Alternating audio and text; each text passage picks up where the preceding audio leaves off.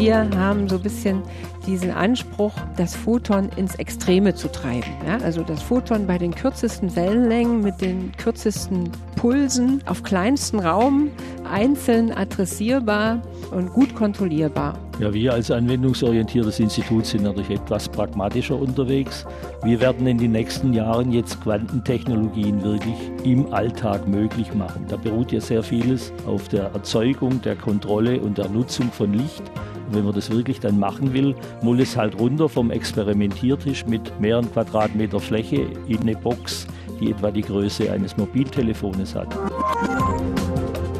Lange Nacht der Wissenschaften. Ein Inforadio-Podcast. Herzlich willkommen zur sechsten Ausgabe. Ich bin Thomas Prinzler. Spannende Berliner Wissenschaft, wie ich finde, präsentiere ich Ihnen im Gespräch, um Vorfreude zu wecken auf die nächste lange Nacht der Wissenschaften, die dann hoffentlich wieder ganz real Wissenschaft und Forschung vor Ort und zum Anfassen bieten kann. Nächstes Jahr am 5. Juni. Bis dahin gibt es also den Inforadio Podcast als Kooperation mit dem Verein der Langen Nacht der Wissenschaften und mit Unterstützung der Kampagne Brain City Berlin. Jedi-Schwert und Quantenrechner, Optik- und Photonikforschung in Berlin ist der Titel und Thema der nächsten Minuten. Viele von uns kennen das Laserschwert der Jedi-Ritter, profitieren von Wettersatelliten, verlassen sich auf exakte Zeit der Atomuhren oder freuen sich an Special Effects in Hollywood-Filmen oder auf zukünftig autonom fahrende Autos. Das und mehr bespreche ich jetzt mit meinen heutigen Gästen. Als da wären Ulrike Vogon, Professorin am Institut für Optik und Atomare Physik der TU Berlin. Danke, dass Sie hier sind. Professor Günter Tränkle ist Direktor des Ferdinand Braun Instituts für Höchstfrequenztechnik in Berlin-Adlershof. Und da arbeitet auch Dirk Döbler für die Gesellschaft zur Förderung angewandter Informatik. Und wir alle sind zu Gast am Adlershofer Wissenschaftsstandort Vista im Louis Pasteur Kabinett. Danke zunächst, dass Sie Zeit haben und jetzt erklären, wie ein Jedi-Schwert funktioniert oder ob es bloß Science Fiction von George Lucas Star Wars ist. Herr Tränkle. Ich soll jetzt erklären, wie ein Jedi-Schwert funktioniert. Äh, ja, ob es, ob es oder ob es nur Science Fiction ist. Ja, das kommt drauf an. Also wir machen zum Beispiel äh, Halbleiterlaserdioden und die gibt es schon für Höchstleistungsanwendungen, zum Beispiel in der Materialbearbeitung. Und das, die haben dann 6 Kilowatt Leistung, da können Sie dann also Metallbleche schneiden. Also insofern ist das schon Jedi-Schwert. Allerdings können Sie das nicht so ganz leicht rumschwingen, weil da ist relativ viel Stromanschluss dran und die Wasserkühlung. Also die Funktion ist da, aber die Beweglichkeit fehlt. Nur Science Fiction, Frau Wogan. Ja, Teils, teils. Natürlich, äh, auch wir arbeiten mit Lasern, die sehr hohe Leistung haben, aber wir schneiden damit natürlich nicht Materialien, äh, wie das sozusagen das Sedi-Schwert machen würde. Für uns ist es eher der Laser, der auf der atomaren Basis äh, Materialien äh, anregt und zum Schwingen bringt. Und die schwingen dann so, dass man sozusagen höhere Frequenzen emittieren kann. Das kann das Sedi-Schwert nämlich nicht. Ja, das Sedi-Schwert äh, macht keine Frequenzverdopplung oder Verdreifachung, wie wir das in der nichtlinearen Optik mit unseren Lasern können. Also es gibt noch andere Schwerter als das Laserschwert, die sind viel spannender. Gut, wir wollen uns eigentlich nicht über Kriegstechnik äh, unterhalten, sondern das, was Optik, Photonik, was äh, Laser und mehr, ich gucke zu Ihnen, Herr Döbler, können kann. Licht als Werkzeug, Nachrichtensignal und als Beleuchtung ist schon seit Jahrtausenden bekannt. Vor 400.000 Jahren nutzte der Peking-Mensch das Feuer als Licht- und Wärmequelle. Vor 80.000 Jahren verstand der Neandertaler es selbst zu entzünden und war nicht mehr gezwungen, die Glut zu erhalten. Bereits vor 40.000 Jahren wurden Tranlampen bei Höhlenmalereien verwendet. Nachrichten wurden per Spiegelung des Sonnenlichts übermittelt und vor genau 60 Jahren am 16. Mai 1960 entdeckte Theodor Maimann und sein Assistent Charles Asawa den Laser. Und heute? Dem Licht gehört die Zukunft, sagen Wissenschaftler und bezeichnen das 21. Jahrhundert als Jahrhundert des Photons. Wohin uns das führt, wollen wir jetzt ansatzweise ergründen. Und gleich die Frage in die Runde, warum wird das Jahrhundert, dieses 21. überhaupt als Zeitalter des Photons bezeichnet? Gut, ja, dann äh, im Vergleich dazu war ja das vergangene Jahrhundert das äh, Jahrhundert der Elektronen, ja, wo der Transistor und diese Erfindung äh, sich in der Anwendung etabliert haben. Und äh, das, jetzt sind so die Photonen, ähm, die Teilchen, mit denen wir zum Teil in der Grundlagenforschung, aber auch wirklich in äh, Anwendungen mit Zukunftsperspektiven gehen, wie die Quantentechnologien, die photonischen Quantentechnologien. Dort brauchen wir ganz neue Arten von Strahlungsquellen, die auf der Basis von ganz einzelnen Photonen funktionieren. Das ist äh, eine zukunftsweisende Technologie, die mit Photonen arbeitet, anstatt mit Elektronen und viele Vorteile natürlich hat, auch für Datenübertragung, äh, für Bildgebung man sollte vielleicht sagen, das Elektron geht natürlich nicht weg, sondern es wird genauso weiter da sein wie vorher. Das Photon kommt halt dazu. Und neben den Tatsachen, dass man halt völlig neue Dinge machen kann über die Nutzung von Quanteneigenschaften, haben sie natürlich auch Photonen zum Beispiel ganz aktuell, die können sie zur Desinfektion verwenden, indem sie einfach UV-Licht verwenden, äh, was dann unmittelbar dazu führt, dass sie halt Mikroben und Viren abtöten. Das ist also ein unmittelbarer Nutzen von Licht.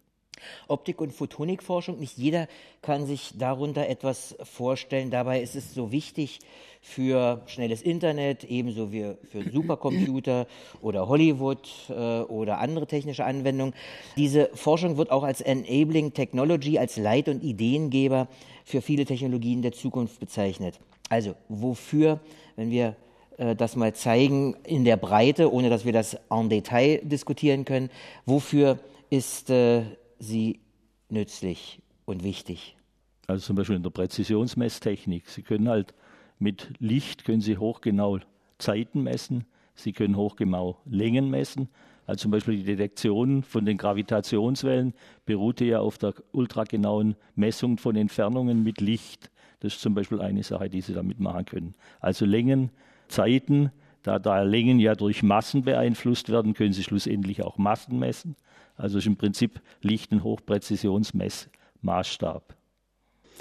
Ja, ich glaube, also im Vergleich zum Elektron, wo wir ja Ladungen haben, hat halt das Licht in dem Sinne keine Ladung. Man kann also mit Photonen ähm, viel mehr auch äh, an Anwendungen denken, wo sich sozusagen Wellen überlagern oder Photonenbahnen kreuzen oder Photonenpaare verwendet werden.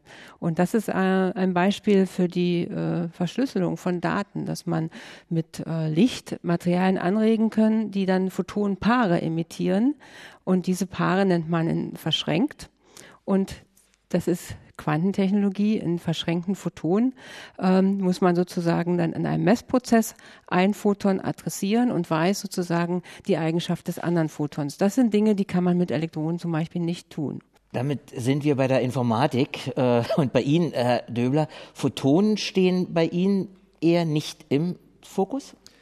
Ja, eher in zweiter, an zweiter Stelle. Ähm, ist jetzt äh, viel über Optik und äh, Photonik gesprochen worden und wir äh, beschäftigen uns ja mit dem Bereich der Akustik und da ist es ja auf den ersten Blick äh, scheint es da keinen Zusammenhang zu geben, den gibt es aber, äh, nämlich, ähm, dass man äh, wir uns gemeinsam mit Wellen auch beschäftigen und dass man mit Wellen Abbildungen erzielen kann. Nämlich von den Objekten, die diese Wellen aussenden. Und wir beschäftigen uns mit Schallwellen und interessanterweise kann man eben auch genau mit diesen Schallwellen Abbildungen erzielen, die sogenannten akustischen Fotos. Ähm, und diese akustischen Fotos geben uns dann Informationen über die Objekte, die diese Schallwellen aussenden. Und äh, der Zusammenhang äh, zur Optik-Photonik ist dann der, dass wir zusätzlich eine Videokamera dort integrieren und praktisch beide Abbildungen übereinander legen und dann äh, dem Nutzer äh, ein Mehr an Informationen bieten.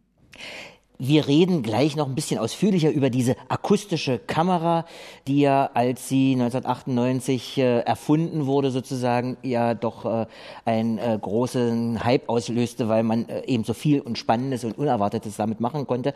Aber letztlich gemeinsam ist es, äh, Sie sagten es, es sind alles elektromagnetische Wellen, Strahlen, Teilchen. Also wir müssen vielleicht äh, unter Photonen denken wir meistens an sichtbares Licht, aber an für sich muss man sagen, ist ja der Wellenlängenbereich und das sind die neuen Entwicklungen, wird immer mehr ins Extreme gezogen. Ne? Also auf der einen Seite vom sichtbaren Licht mehr ins äh, Infrarote bis zum Terahertz und auf der anderen Seite bis ins äh, in den Röntgenbereich. Und das ist auch eine Entwicklung, die äh, im Sinne der der Breite der Energien und der Wellenlängen äh, für die Photonik sehr wichtig ist. Also wir müssen aufhören, immer nur so an das sichtbare Licht zu denken. Ja, das tun wir in der Photonik eh nicht, sondern wir mhm. denken einfach wirklich an die Photonen und die elektromagnetischen Wellen und die können sehr lang sein oder ultra kurz. Also schon das gesamte Frequenzband. Als ich Sie, Herr Tränkle, 2002 das erste Mal als Podiumsgast eingeladen hatte, begrüßte ich Sie und die anderen Gäste als Lichtgestalten der Berliner Forschung, was heute für Sie alle natürlich auch gilt.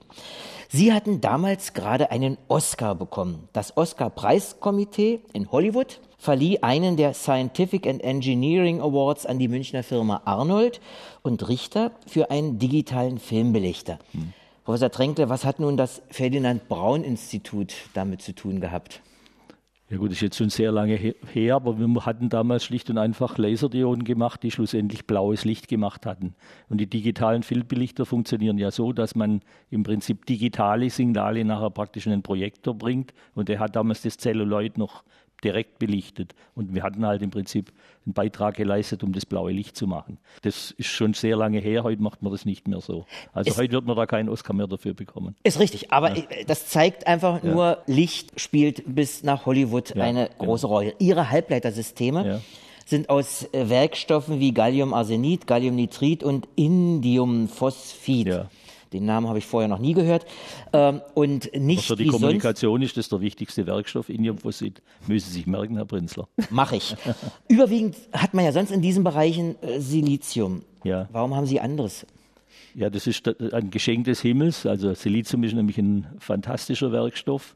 Und jetzt haben wir aber das Glück, dass Silizium nicht leuchtet. Also wenn Sie Silizium mit Strom anregen oder auch thermisch, leuchtet es relativ schlecht, während diese anderen Werkstoffe, die Sie da genannt haben, das sind Werkstoffe aus der Klasse der sogenannten 3,5-Verbindungshalbleiter, die leuchten halt. Also wenn Sie da Strom durchschicken, dann leuchten die je nach Material in verschiedenen Wellenlängenbereichen. Und deswegen nimmt man diese Halbleiter, weil sie halt Licht erzeugen. Mit Silizium können Sie Licht zwar detektieren, aber erzeugen können Sie es nicht. Und deswegen mache ich jeden Abend ein Stoßgebet und sage, lieber Gott, gibt, dass aus Silizium kein Licht rauskommt. Weil wenn aus Silizium Licht rauskäme, würde man alles in Silizium machen. Das ist halt immer noch der bei weitem wichtigste Halbleiter. Sie hatten das ja gesagt, Sie machen Laserdioden, ja. Diodenlaser. LEDs diese. zum Beispiel, also Leuchtdioden machen wir auch. Genau, und eins, um mal sozusagen was Aktuelles zu schauen, eins, was äh, Sie machen, hat dann letztlich eine wichtige Funktion oder hätte eine wichtige Funktion fürs äh, autonome Fahren. Ja. ja, beim autonomen Fahren müssen Sie erstmal die Szenerie erfassen. Und da gibt es natürlich verschiedene Wege. Sie können Kameras nehmen, Sie können Radar nehmen. Und jetzt gibt es die Technologie des LIDARs, wo man also Lichtpulse aussetzt, aussendet. Die Lichtpulse werden an irgendeiner Szenerie, Autos, Menschen, Bäume reflektiert, kommen wieder zurück. Und aus der Zeitdifferenz zwischen Aussenden und Zurückkommen können Sie dann halt mit der Lichtgeschwindigkeit die Entfernung berechnen. insofern kriegen Sie halt ein Entfernungsbild der Szenerie um Sie herum. Und das ist für das autonome Fahren wichtig, dass man halt im Prinzip sehen kann, das autonome Fahrzeug, was sich um sich herum befindet. Und wir machen halt ganz spezifische Lichtquellen für diese Abbildung der Umgebung. Es gibt ja da viele Möglichkeiten, die, äh, die Autos sind ja voll mit äh, Sensoren ja. und Radarsystemen ja, und so. Was ist genau. der Vorteil? Also ein bestimmter Sensor. Von so einem LIDAR-System. Der Vorteil ist, man kann halt sehr weit gucken. Also man hat im Prinzip wirklich also Entfernungen 300 Meter mit einer groß hohen Auflösung und Sie kriegen wirklich dann die Entfernung hin. Eine Kamera macht ja nur ein zweidimensionales Bild und im Prinzip dann muss ein Algorithmus, also wenn Sie so wollen, eine, eine Elektronik dahinter entscheiden, was es da wirklich sieht. Während bei dem anderen wissen Sie genau, wie die Entfernung ist. Bei dem anderen müssen Sie das praktisch wie so ein menschliches Gehirn ja errechnen, wie weit das weg ist. Das können Sie aus dem Bild nicht unmittelbar ableiten. Aber Sie brauchen zu den Objekten, die Sie detektieren, äh, schon Sichtkontakt. Sie um brauchen Sichtkontakt. Um die Ecke geht das also Wiedersystem um auch nicht. Licht ist natürlich im Prinzip breitet sich immer in der Sichtrichtung aus und es wird halt auch in der Sichtrichtung reflektiert. Also um die Ecke geht es nicht. Gut, also wenn Sie diese Dioden nicht herstellen, diese Laser nicht herstellen, dann äh, gäbe es keine LIDAR-Systeme. Doch, es gibt natürlich heute ja schon LIDAR-Systeme, aber das Entscheidende ist ja, dass die Dinge klein werden. Mhm. Und wenn Sie also im Prinzip Laser bei der Frau Wogon sehen, das sind tolle Laser, aber die füllen halt den optischen Tisch, der ist dreimal drei Meter lang. Äh, das ist also fürs Fahrzeug nicht sonderlich praktikabel. Deswegen müssen Sie halt solche Halbleiter-Laserdioden machen. Die haben im Prinzip die Größe eines Sandkorns und die können Sie dann schlicht und einfach im Scheinwerfer oder dort in diesen äh, was viele Fahrzeuge da in der Scheibe drin haben, also in dem Sensorteil können Sie das unterbringen. Also der entscheidende Punkt ist, dass man die Dinge klein mobil, effizient und am Schluss auch kostengünstig machen kann. Herr Döbler, und das GFAI ist ja mit dem Gerät der akustischen Kamera etwas, was die Umwelt anschaut, was sich also auch orientiert und äh, wie gesagt ein langanhaltender Erfolg für Sie. Für mich ist immer noch die Frage, man muss ja mal auf die Idee gekommen sein. Also das äh, gab es ja vorher nicht. Wie ist so der Hergang gewesen? In der Badewanne gesessen und sich über laute Geräusche geärgert oder am Auto? Ja, das ist eine interessante Geschichte. Ähm, es ist wie bei allen Sachen, es gab natürlich schon Vorläufer. Für die akustische Kamera. Es gab schon Mikrofonarrays, es gab schon äh, Leute, die sich damit beschäftigt haben, äh, wie kann ich diese Mikrofonarrays einsetzen, so ähnlich wie äh, Radar, ähm, um äh, Richtungen beispielsweise von Schall äh, zu bestimmen. Ähm, wir wollten eigentlich damals mit dem Dr. Heinz was ganz anderes machen. Äh, der hatte nämlich die Idee, dass man in neuronalen Netzen ähm, nicht nur sich anguckt, wie, wie, das verschaltet ist, sondern dass die Zeit, also die Information, die Zeit, die Laufzeit zwischen Neuronen da eine Rolle spielt. Und ich finde das nach wie vor einen interessanten Ansatz, äh, um neuronale Netze zu ergänzen, hat sich aber damals nicht äh, bewährt oder durchgesetzt und wir haben dann äh, gesagt, naja, äh, mit diesen Laufzeiten, wenn man damit Abbildungen erzeugen kann, äh, dann müsste sich das eigentlich auch mit akustischen Wellen machen lassen. Und dann haben wir da Mikrofone sozusagen genommen statt Neuronen und siehe da, äh, das hat funktioniert. Wir haben mit Schall dann Abbildungen erzielen können. Äh, ja, und so ist die akustische Kamera entstanden. Die Gesellschaft zur Förderung angewandter Informatik ist vielleicht ein bisschen erklärungsbedürftig. Was verbirgt sich dahinter? Ist ja ein Verein. Richtig, also wir sind ein gemeinnütziges Forschungsinstitut mit vielen Bereichen. Wir haben äh, also nicht nur die Akustik, wir haben auch die Bildverarbeitung, wir haben 3D, äh, wir haben beispielsweise Top Energy Bereich, der sich mit äh, Energieoptimierung beschäftigt. Äh, da gibt es also eine ganze Menge äh, von Forschungsbereichen und das Ziel ist eigentlich, kleine und mittelständische Unternehmen zu unterstützen, wenn diese Forschungsbedarf haben. Da ist es häufig so, die haben tolle Ideen, ähm, sie haben auch äh, Lösungsansätze, aber können sich keinen eigenen Forschungsbereich dort leisten. Und dort springen wir ein äh, und sagen, das ist eine interessante Sache. Und die Forschung hat natürlich auch immer den Nachteil, dass kann auch mal schiefgehen. Ähm, das heißt, die Idee und die Lösung funktionieren nicht. Und deshalb äh, sind wir teilfinanziert äh, vom Staat sozusagen, sodass ein Teil dieses Risikos dann auch getragen wird, aber eben auch nur ein Teil. Wir müssen so zwischen 10 und 30 Prozent mit diesen äh, hoffentlich erfolgreichen Kooperationen dann selbst auch erwirtschaften. Da gibt es also immer auch einen Ansporn, dass da auch was rauskommt. Kann man sagen, dass die Lauschkamera, die akustische Kamera so eine Art Cash-Cow für das GFAI ist? Ja, das kann man mit Sicherheit sagen. Also das ist ja äh, seit, ja, ich sag mal, seit 2001 äh, ist es erfolgreich. Wir haben viele hundert Systeme weltweit äh, verkauft. Ähm, auch, äh, ich glaube, es gibt keinen Kontinent, äh, wo eine akustische Kamera nicht mehr eingesetzt wird von der GFAI, also außer Antarktis wahrscheinlich. Ähm, aber das ist sicherlich eine Erfolgsgeschichte. Ja. Wobei Antarktis, äh, habe ja äh, gerade mit Herrn Rex, der nun an der Arktis war, aber äh, auch da gibt es Lärm, auch da gibt es Eisbrüche, äh, die möglicherweise interessanterweise mit der akustischen Kamera sichtbar gemacht werden könnte. Sie an der GFAI haben ja gesagt, forschen für anwendungsbereite Produkte. Die GFAI ist Teil der ZUSE-Gemeinschaft, dem Forschungspartner für den Mittelstand. Herr Tränkles Ferdinand Braun Institut ist Teil der Leibniz-Gemeinschaft, die, wie es auf der Homepage heißt, erkenntnis- und anwendungsorientierte Forschung betreibt. Frau Vogon, Sie als Universitätsprofessorin sind der Grundlagenforschung und der Lehre verpflichtet. Sie leiten an der TU Berlin den Bereich nicht lineare Optik für die Nicht-Physiker unter uns, äh, versuchen Sie es mal in drei Sätzen zu erklären oder vier. Ja, ich hatte ja schon zu Beginn gesagt, wir arbeiten mit Lasern, äh, die sehr hohe Feldstärken haben und untersuchen damit äh, Materialien. Und da knüpft es auch an an äh, das, was Herr Tränkel gesagt hat. Natürlich sind wir ständig auf der Suche nach Materialien, die Licht emittieren. Und da müssen wir die Lichtmaterie Wechselwirkung äh, Grundlagen physikalisch uns anschauen. Und wir möchten natürlich kleine, kompakte Strahlungsquellen haben, Strahlungsquellen, die nur einzelne Photonen auf Knopfdruck emittieren. Und diese Materialien untersuchen wir mit unseren Lasern. Das ist eine Art Spektroskopie-Methode, die nichtlineare Optik für uns. Aber schon Grundlagenforschung. Ja, Sie ja. haben nicht im Hinterkopf sofort äh, und müssen das auch nicht haben. Nee, Sie haben es vielleicht im Hinterkopf, aber müssen es nicht haben.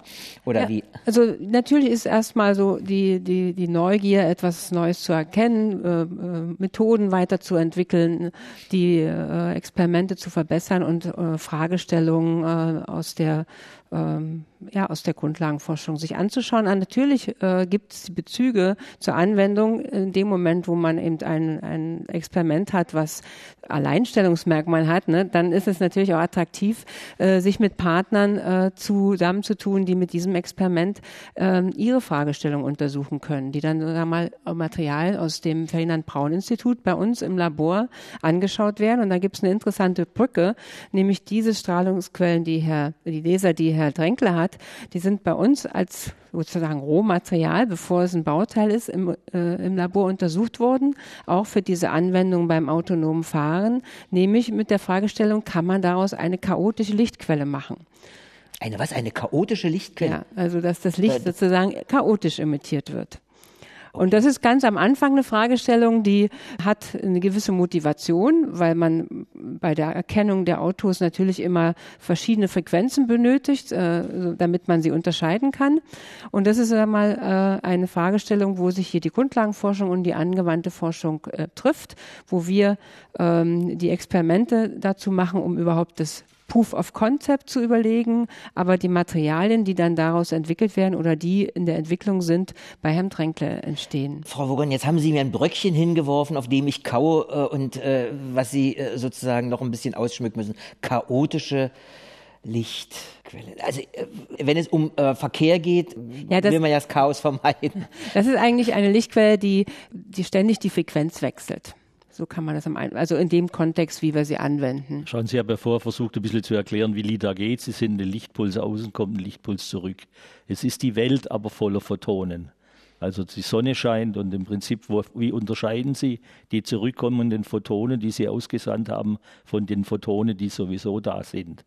Und wenn Sie dann eine Lichtquelle haben, die Sie kennen, die aber mehr oder weniger, wenn Sie so wollen, sich untypisch verhält gegenüber dem Licht, was sowieso da ist, dann können Sie das natürlich, ja. wenn Sie so wollen, da rausfischen und sagen, das sind genau die Photonen, die ich, die ich ausgesandt habe. Das ist ein bisschen die Idee dabei. Mhm. Gut, also merken uns, chaotische Lichtquelle ist wichtig fürs autonome Fahren, damit das genau, nicht das ist chaotisch... die Take-Home-Message ja, gewesen. Genau. Sie erforschen, um das äh, sozusagen mal ganz einfach äh, zu sagen, Sie erforschen, was man mit Photonen so alles machen kann. Und jetzt wissen wir, Photonen sind auch Quanten und da sind wir also bei dem, was wir aus der Schule vielleicht noch in Erinnerung haben, Welle-Teilchen-Dualismus und wir sind sofort in der Wunderwelt der Quantenphysik, die Albert Einstein suspekt war. Dazu schrieb er, es scheint hart, dem Herrgott in die Karten zu gucken, aber dass er würfelt und sich telepathischer Mittel bedient, kann ich keinen Augenblick glauben. Was glaubt Professor Vogon? Oh, das ist natürlich eine schwere Frage. Das ist eine Glaubensfrage. Ne? ähm, aber das, was Sie. Das, das, ist ein zu weites Feld, könnte man mhm. antworten. Wir können ganz konkret über, sagen wir mal, die Heirat von Optik und Atomphysik. Das könnte, wäre zum Beispiel äh, ein, eine, ein Feld, was äh, man an Einstein antworten würde, ne? wenn man ihm sagt, dass äh, die, die realen Experimente, die wir heute machen, ähm, eigentlich von die Quantenphysik in den Alltag geholt haben, so dass wir äh, nicht unbedingt das glauben müssen, sondern äh, es existiert bereits. Wir arbeiten damit in der Realität. Und ein Beispiel ist, dass wir äh, auf wirklich die Silizium-Baumaterialien, die Herr Tränkler erwähnt hat, die Indiumphosphid-Materialien, die können wir nanostrukturieren. Dann sind sie so klein wie Atome, vielleicht ein bisschen größer, mal Faktor 10. Und dann verhalten sie sich so wie Atome. Und dann haben wir ähm, äh, jetzt reale Materialien, mit denen wir auch Prinzipien aus der der Quantenphysik zwar nicht so, wie sie Einstein sagen wir mal äh, beschrieben hat, äh, überprüfen können, aber wir können äh, uns die, unsere Atome selber basteln. Das ist schon etwas, was sehr real in der äh, ja in der heutigen Welt möglich ist und auch für Anwendungen wichtig ist, weil man die Wellenlänge dann verschieben kann, zum Beispiel für die Telekommunikation. Aber ich glaube, Herr Tränkel hat noch ein schönes Beispiel, er wird es gleich erzählen, wo wenn, wenn er nämlich seine Strahlungsquellen in den Weltraum schickt. Also haben Sie doch telepathische Fähigkeiten. Ja, aber ich glaube, das Wort Glauben ist natürlich auf der Ebene, wo wir uns hier bewegen, der falsche Begriff. Ich, meine, ich selber bin ja auch Ingenieur und da kommt es nicht dran an, ob man es glaubt oder nicht, sondern schlussendlich, ob es funktioniert oder nicht. Und es ist halt so, wenn man die Dinge so beschreibt, wie man das mit den Quanten, äh, mit der Quantenphysik macht, dann funktioniert es halt am Schluss. Und es gibt einem doch einen ganz starken Hinweis, dass man es auch glauben kann. Äh, ich habe ja sozusagen nur Albert Einstein äh, zitiert, der hier von Glauben gesprochen hat. Sind wir also sozusagen bei der, bei der Anwendung. Ist vielleicht einfacher, es funktioniert, sagen Sie. Äh, Frau Vogon, Sie hatten gesagt, äh, das funktioniert zum Beispiel bei der Kryptographie, bei der Verschlüsselung. Das funktioniert, hört man und kann man immer wieder lesen im Quantencomputer. Äh, all das ist ganz tief auch Grundlagenforschung, äh, die Sie betreiben, um da mehr Erkenntnisse zu bringen. Gut, aber ich glaube, was, wenn Sie nochmal Einstein angesprochen haben, also seine Physik, die, wenn man, da denkt man ja an die Relativitätstheorie und an solche Dinge, ja. Ähm, und äh, ich glaube, ähm, es gibt eben auch die Anwendung äh, in der Quantensensorik, in der Messtechnik.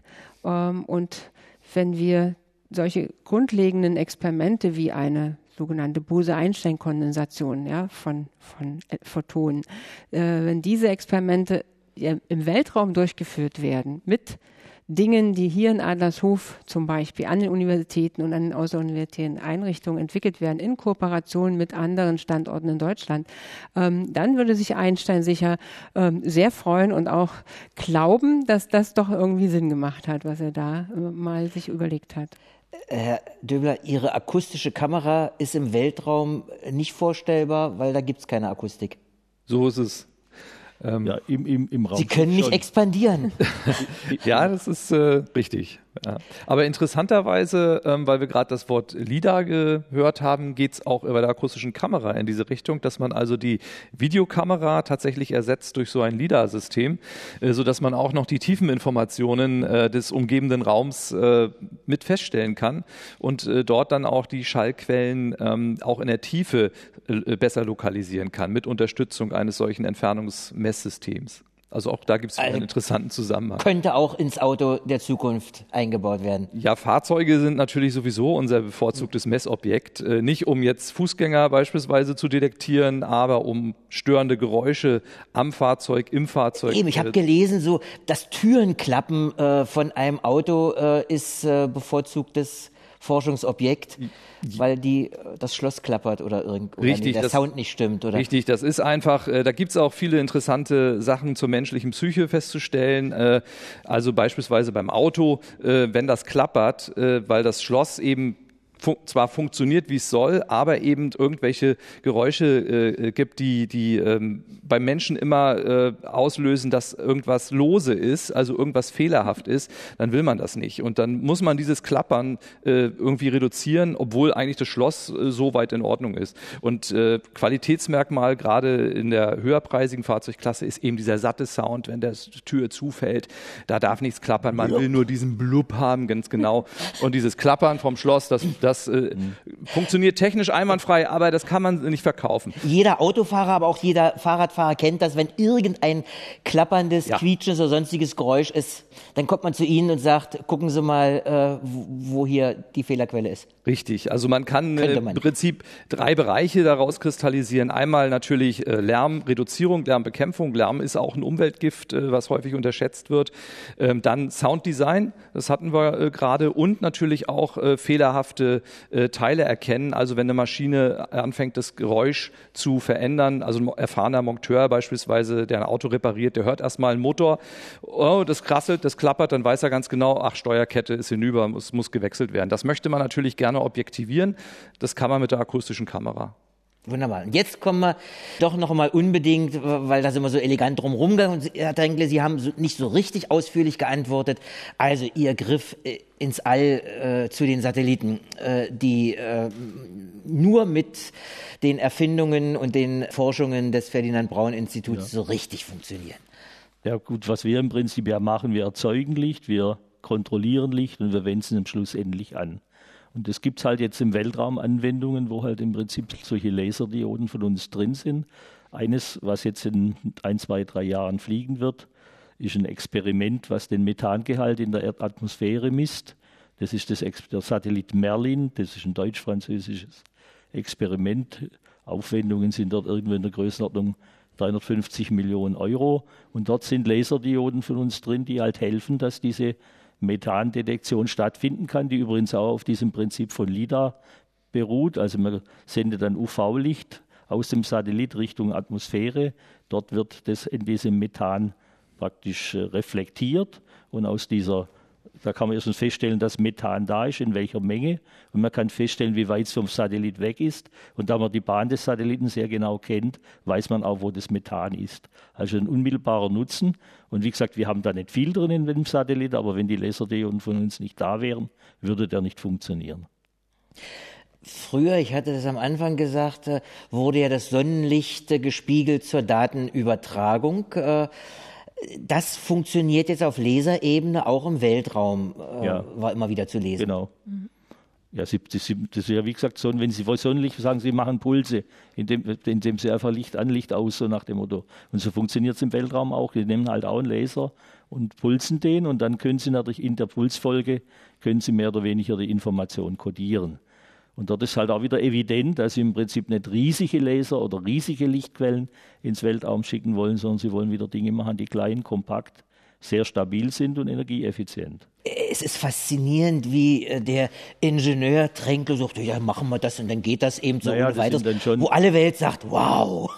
Ja gut, das, das dauert, wir machen das ja seit 20 Jahren, das ist also schon ein ziemlich aufwendiges Geschäft. Und hier kann ich eine Bemerkung loswerden, die ich vorher machen wollte. Sie haben so ein bisschen einen Gegensatz aufgebaut zwischen Grundlagenforschung, angewandter Forschung, das ist nicht so. Im Prinzip im Tagesgeschäft läuft es schon sehr stark ineinander. Natürlich brauchen in der Grundlagenforschung erstmal eine Grundidee und den Proof of Principle, wie das die Frau Woggen sagte. Aber dann geht es immer mehr, dass man Richtung Anwendungsorientierung geht, dann in die Anwendung und in, im Anwendungsgeschäft stoßen Sie ständig auf grundlegende Fragestellungen, wo Sie wieder zurückspiegeln, sei es von der Materialseite her, sei es von irgendwelchen erstmal Seitenproblemen, wo sie sich plötzlich um Wärmemanagement kümmern müssen und dann haben sie plötzlich wieder eine andere Fragestellung. Also es fließt ziemlich viel ineinander. Und wir haben gar nicht so eine Trennung, wie sie bei uns in Deutschland immer wieder aufgebaut wird, sondern es ist schon irgendwo aus einem Guss. Da würde ich auch noch mal schnell einsteigen. Ja, es ist tatsächlich, dass wir Forschung als Prozess verstehen müssen, wo wir tatsächlich anfangen äh, mit solchen Forschung, wo wir erstmal äh, auf der einen Seite rein erkenntnisorientiert und offen sind, aber auf der anderen Seite sofort auch ähm, äh, diese Wechselwirkung mit den Ingenieuren, mit äh, den Erfahrungsträgern oder Erfahrungswissen aus der Bevölkerung und so, dass das ein Prozess ist, der äh, wir sind äh, ständig auch stattfindet, weil die Personen, die forschen, sind ja nicht isoliert in einem äh, stillen Kämmerchen, sondern sind aktiv beteiligt äh, am Geschehen und daher reflektieren sie auch ständig, was sie tun. Und ich glaube, das ist ein wichtiger Aspekt, den können wir an vielen Beispielen äh, in unserem Fachgebiet auch veranschaulichen und äh, auch, glaube der Erfolg dieses engen Verschränkens der, der Ausbildung an der Universität mit zum Beispiel Masterarbeiten direkt in der Industrie und in den Instituten ähm, und dann sozusagen das Rückspiegeln wieder in die Grundlagenforschung, das ist eigentlich ähm, so, wie Forschung lebt. Das ist ja auch so bei Ihnen. Äh, Sie sind als An-Institut für äh, zwei Hochschulen in Berlin auch Ausbilder sozusagen oder haben Studenten. Ja, das ist richtig und äh, ich kann das auch bestätigen, was meine beiden Vorredner gesagt haben. Also gerade hier in Adlershof ist ja was entstanden, dass viele kleine und mittelständische Unternehmen, Hochschulen und Forschungsinstitute hier wirklich dicht aneinander sitzen und sich quasi zwangsläufig begegnen und das führt bei uns auch dazu, dass wir beispielsweise von der Beuth Hochschule oder von der FHTW äh, viele Studenten immer ausbilden, auch äh, Rückkopplungen dann haben natürlich in diese Hochschulen, diese Studenten häufig auch über uns dann äh, ja, ihren ersten Job vielleicht finden, ihre Diplomarbeit, ihre Masterarbeit hier bei uns machen. Ähm, also das ist eigentlich ein riesen Standortvorteil hier, dass genau diese angewandte Forschung und diese Grundlagenforschung eng miteinander verzahnt sind. Frau Wogon, als äh, Einzige hier in der Runde forschen Sie nicht in Adlershof, sind aber letztlich doch mit dem Standort verbunden, denn Sie sind Sprecherin der Berlin School of Optical Sciences and Quantum Technologies. Da sind die drei Universitäten dran beteiligt. Die Physik der Humboldt-Universität äh, ist hier. Was ist das eigentlich für eine Einrichtung, diese Berlin School of Quantum Technologies? Ja, das ist ein, äh, danke, dass Sie es ansprechen. Das ist ein, äh, ne, ein äh, ganz wichtiges äh, Anliegen, auch was mir sehr am Herzen liegt und den Kolleginnen und Kollegen der Universitäten. Äh, natürlich in so einem spannenden Gebiet wie die Photonik und die Optik äh, brauchen wir hochqualifizierten Nachwuchs. Und wir sehen ja, dass das keine verstaubten Wissenschaften sind, sondern dass das Emerging Technologies, wie Sie es gesagt haben, sind. Das heißt, diese Berlin School of Optical Sciences and Technology, Quantum Technology, ist ähm, ein äh, spezielle Einrichtung zur Graduiertenausbildung, also zur Vernetzung und zur Förderung der Promotion von äh, jungen Wissenschaftlern an den drei Universitäten, ähm, äh, vornehmlich eben in den Physikinstituten. Und das ist eine ganz, äh, ganz spannende äh, äh, Gruppe von, von jungen Leuten, äh, die eben eine gemeinsame Sprache aufgrund ihrer fachlichen Ausrichtung haben, aber natürlich an, an, an verschiedenen Institutionen sind. Und äh, dieses, sagen wir mal, äh, über die Institution übergreifende Konstrukt dieser Graduiertenschule soll eben ermöglichen, dass schon auf der Basis der Doktoranden ähm, sowohl Kompetenzen als auch Infrastrukturen als auch Wissen ausgetauscht wird, so dass es so, sozusagen nicht von Top-Down über die Professoren organisiert ist, sondern sich sozusagen mal über die jungen Leute entwickelt. Sie haben ja alle drei äh, als Professoren beziehungsweise als äh, GFAI, wo Sie äh, jungen Leute haben, äh, sozusagen die, die den Schritt schon gemacht haben, in einen MINT-Beruf, in einem MINT-Fach zu studieren. Äh, jetzt hört man immer wieder, äh, Hunderttausende Fachkräfte fehlen. Äh, Im Pflegebereich äh, wird es gerade ganz äh, offensichtlich, nicht MINT, aber äh, auch in Ihrem Bereich. Wo merken Sie es und was können Sie oder haben Sie schon erreicht? Frau Vogon. Ja, natürlich ist ein, ein großer Vorteil äh, der Weltoffenheit, dass wir eben dann zum Teil auch sehr viele Bewerber aus dem Ausland bekommen, die dann nach Berlin kommen, so dass der Nachwuchs eben über die Internationalisierung letztendlich doch am Standort dann äh, sich weiterentwickelt, indem wir eben viele Leute auch anwerben äh, aus, aus nicht sagen wir mal, europäischen oder nicht unbedingt aus Deutschland, so dass das, was sozusagen vielleicht wir im Moment so ein bisschen innerhalb von Deutschland spüren, dass die, die jungen Leute äh, nicht, also vielleicht doch in andere Gebiete ähm, sich im Moment orientieren, dass wir da noch attraktiver sein müssen, auch in der Werbung. Aber auf der anderen Seite ziehen wir äh, äh dafür viele internationale Studierende an. Und wir hoffen, dass das natürlich so einen Feedback-Loop gibt, dass es auch wieder mal äh, der, der Nachwuchs aus dem eigenen Land sich sehr stark in, äh, in, für diese Felder interessiert. Die Lange Nacht ist ja mal gegründet worden, auch um das äh, interessanter zu machen und mehr in die Öffentlichkeit zu bringen. Herr Tränke. Also ich würde da zwei Fälle unterscheiden. Der akademische Bereich, den finde ich noch nicht so bedroht. Da gibt es, wie gesagt, über die Internationalisierung und auch aus dem eigenen Land schon noch vernünftige Bewerberlagen, wenn Sie so wollen. Also wir haben vielleicht zu wenig Leute, die in die MINT-Fächer wollen, aber ich denke, im akademischen Bereich wird es keine großen Schwierigkeiten geben. Wir sind ja als Land, glaube ich, auch inzwischen ziemlich attraktiv. Sehr viel kritischer sehe ich den gewerblichen Bereich. Wir brauchen ja in unserer Gesellschaft nicht bloß Akademiker, sondern wir brauchen auch Leute, die Dinge konkreter umsetzen. Und das heißt im gewerblichen Bereich, das sind also zum Beispiel in unserem Halbleiterinstitut Berufe wie Mikrotechnologie, Technologen, das ist so ein spezialisierter Physiklaborant für die Halbleitertechnik. Dort haben wir wirkliche Nachwuchsprobleme, weil halt in diesem Qualifizierungslevel der Nachwuchs wirklich sehr viel mehr Schwierigkeiten macht. Und wir treiben große Aufwände, dass wir dort Werbung machen, dass man die Berufe überhaupt bekannt macht, dass sowas geht. Also erst kürzlich hat hier der Bezirksbürgermeister Igel zum Beispiel so einen Tag eröffnet, wo man die Eltern auch informiert, dass es solche Berufe gibt.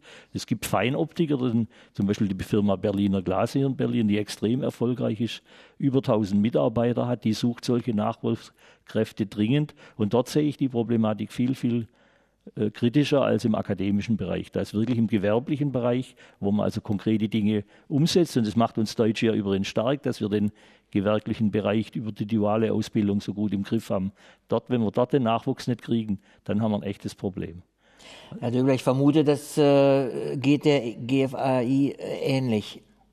Ja, das ist äh, in der Tat so. Ich bin ja seit 20 Jahren in der GFAI und äh, das hat sich deutlich ja, nicht so positiv entwickelt.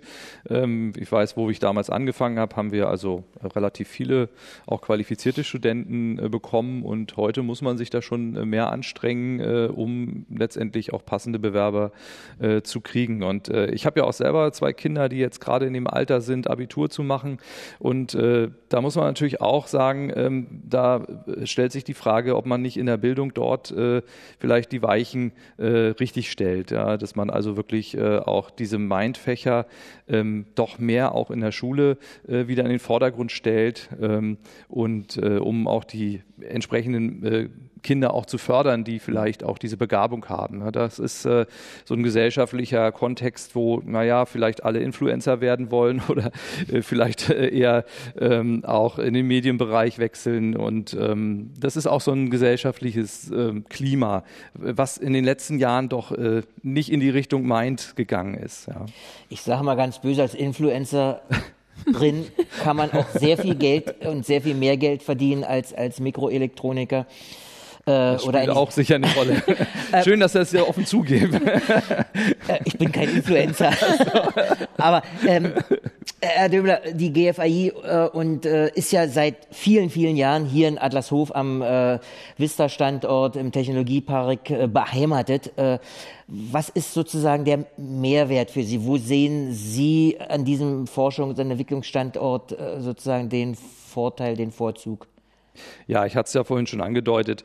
Ähm, interessant ist wirklich, dass hier die äh, außeruniversitäre Forschung, äh, die ähm, universitäre Forschung, die Universitäten und auch die äh, kleinen und mittelständischen Unternehmen hier in einem großen Parcours äh, zusammengefunden haben. Ich glaube, es sind über 1000 Unternehmen mittlerweile und mehr als 23.000 Mitarbeiter, die hier arbeiten. Und durch diese enge Verzahnung ergeben sich immer wieder neue Kontakte äh, und immer wieder neue Ideen, immer wieder neue Aufgaben und auch Lösungen. Und äh, das ist eigentlich der Vorteil. Und ich glaube, es ist auch damals gegründet worden mit genau diesem Anspruch, äh, hier einen Hochtechnologiestandort hinzusetzen. Und ich glaube, das ist, äh, wir haben ja in Berlin auch einige negative Beispiele, aber ich glaube, das ist wirklich gelungen hier. Ähm, äh, und die Entwicklung zeigt es ja auch, ähm, dass genau das funktioniert. Optische Technologien sind ja sowohl von der Bundesregierung als auch äh, von den Bundesländern einzeln gefördert und es gibt äh, x Programme. Es gibt dann hier auch Optik BB, äh, den, das Netzwerk für Berlin und Brandenburg. Sie, Herr Tränkle, sind da im Vorstand dieses hm. Netzwerkes, das hier auch in Adlershof äh, sozusagen sein, sein Zentrum hat, sein Hirn hat. Wie wichtig und wie erfolgreich ist das Netzwerk? Das Netzwerk ist sicher eines der erfolgreichsten in dem Feld in der Bundesrepublik, einfach durch seine Größe sind also deutlich über 100 Mitglieder, die da drin sind. Es ist auch stark mit Industrie durchsetzt. Also insofern ist es von daher äh, erfolgreich. Wichtig ist vor allem, weil es eine Plattform im täglichen Austausch bietet, wo man sich halt mehr oder weniger über zukünftige Dinge austauschen kann und wo man immer wieder Zusammenarbeit organisiert.